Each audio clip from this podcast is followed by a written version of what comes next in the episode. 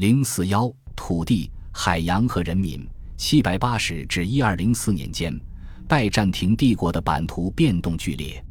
不仅帝国疆域的扩张和收缩非常大，而且其疆域的重心及中央地带也完全从小亚细亚转移到巴尔干半岛。与此同时，某些基本特征并没有改变，其地理地貌仍然保持着地中海北部地区的典型特征，主要为农业经济，重点生产麦类、酒和橄榄油。辅之以多种多样的畜牧业和未开发的森林和湿地物产，拜占庭帝国自给自足，除了远东的香料和俄罗斯的毛皮外，能生产满足自身需要的所有物产。其经济支撑着众多人口，在此期间，其人口增加了一倍，伴随着持续不断的移民运动，构成希腊人、亚美尼亚人、叙利亚人、犹太人、斯拉夫人。阿拉伯人和突厥人的民族融合，特别是帝国主要疆域边境的扩张和收缩，由于其海岸、首都非常稳固而得到平衡，其领土资源的调度符合国家利益。尽管帝国海岸线的伸展和收缩伴随着领土的扩张和丧失，但是在780至1180年间，帝国却控制着地中海北部沿海和黑海沿岸地区。其海岸线比起阿拔斯王朝和加洛林王朝统治极盛时期，并没有短很多，而其大片领土，则比任何其他中古国家都要大得多。拜占庭帝国所有最富庶肥沃的农业区域，以及帝国的城市中心区，都靠近大海。其沿海地区与公元前七、公元前六世纪时希腊人的定居区和殖民区几乎完全吻合。航海是运输和交通最有效和经验最丰富的方式。从这些事实看，大海显然对于财富、生存和拜占庭帝国真正的身份认同具有极为重要的意义。然而，可能会令人大为惊讶的是，航海和海上交通在拜占庭当局的政策、社会和文化中似乎并未受到足够的重视。海军在帝国军队武装体系中远未能达到高级部队的地位，在众多企图夺取权力的军事将领中，只有一位是舰队司令。海上商贸也从来没有明显的成为获取巨大财富和社会地位的重要手段或者可利用资源。这与威尼斯、阿马尔菲、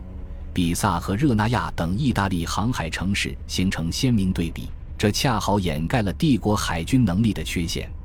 帝国对大海的依赖性和对航海活动的蔑视之间存在明显反差。这部分地来源于古代世界的遗产，特别是受罗马帝国的影响，因为后者拥有庞大的陆军和地主元老贵族群体。陆军和小亚细亚内陆地区在抵抗阿拉伯人的生死斗争中发挥核心作用，这也决定性的强化了土地的重要性。军区至各部队都驻扎在陆地上。中世纪拜占庭帝国的显贵大家族也都有各自的地产、随从和从事战争的机会，以及他们光辉的历史。我们很难归纳概括像安纳托利亚大草原那样幅员广阔地区的经济状况。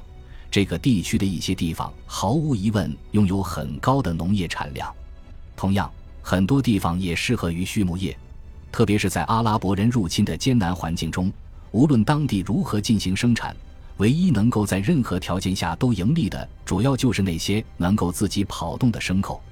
用来支撑驻扎在那里或者途经当地前往东方前线的军队的东西，还必须包括其他物资。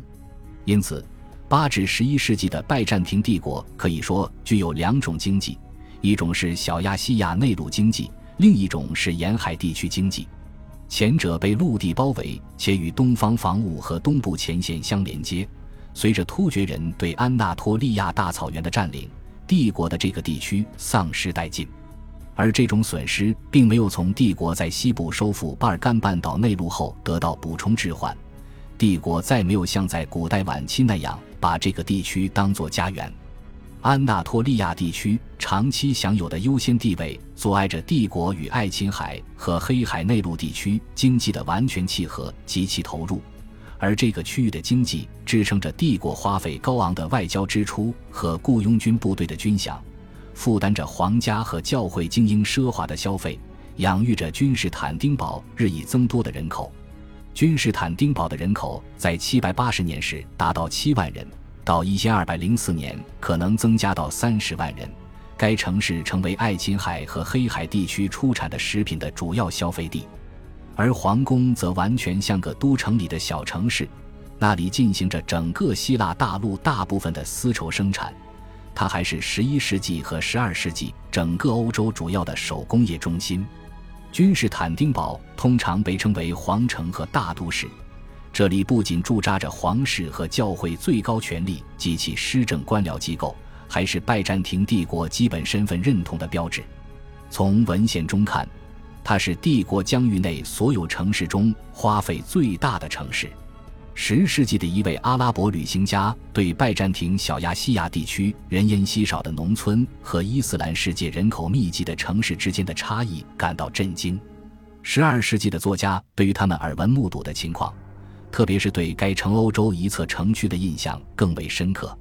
但是。除了塞萨洛尼基这个可能的例外，曾经是君士坦丁堡之外可供选择的中心城市只有安条克，特别是在969至1085年间，它重新归于帝国统治时期。12世纪之前，当希腊大陆各城市随着意大利商贸活动的扩大而扩张时，人们发现最繁华的城市中心都集中在边境地带，例如在意大利多瑙河下游沿河地区和克里米亚南部地区。亚美尼亚、小亚细亚的阿塔莱亚和特拉布宗，这些城市都是与东方伊斯兰世界进行贸易的主要进口地。帝国边缘地带出现的这种城市繁华现象，部分是由于中心地区强制税收造成了困难，另一方面也是当局格外关注边境地区安定的结果。拜占庭帝国并没有发达的政治理念，也没有现代专制国家残暴的国家机器。他只在有限的范围内推行国营经济，但是没有任何人力或物质资源不是在国家宣称的控制和剥削范围之内，也几乎没有什么经济或社会制度不是来源于政府出于政治目的进行的资源调配。到十二世纪，这种调配的性质发生了变化，世俗和教会权贵越来越多地控制其份额。他们或者享有免除日益增加的税收和劳役负担的权利，或者被授予越来越多收归国有的大量地产。然而，目的都是相同的：最大限度地进行经济剥削和军事招募，确保君士坦丁堡的城市防护和物品供应，确保皇帝统治。拜占庭帝国如同所有其他中世纪的政府，始终关注防止农民弃耕农用土地。保持农耕地的生产，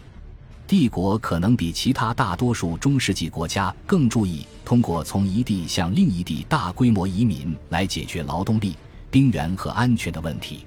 拜占庭帝国还非常有效地保持其贵族阶层的稳定，他们依赖中央朝廷维持各自的富有和地位，在这个方面，帝国是无与伦比的。九至十世纪。几个把控着主要军队司令职位的小亚细亚大家族，看起来都在逐渐变为像中世纪西欧封建贵族一样的土地权贵。他们拥有强大的领地权力基础，拥有当地大地产和地方武装。但是，在这些大贵族中的福卡斯和斯克莱罗两大家族，于九百七十六至九百八十九年几乎就要夺取皇帝巴西尔二世的皇位后。巴希尔便千方百计设法削弱贵族和土地之间的联系，没收他们的产业，取消他们通过购买和馈赠得到土地的机会，让他们接受短期的军事调令，离开各自的地方。许多重要的拜占庭大家族一直保持着强有力的地方根基，特别是在亚德里亚堡和特拉布宗等地。但是，十一至十二世纪的拜占庭上流社会整体上明显缺乏地方主义和地方观念，这可能造成了拜占庭在小亚细亚地区统治的瓦解。很明显，这也对帝国能在如此众多高级官员失去领地后仍然长期存在产生了影响。恭喜你又听完三集，欢迎点赞、留言、关注主播，主页有更多精彩内容。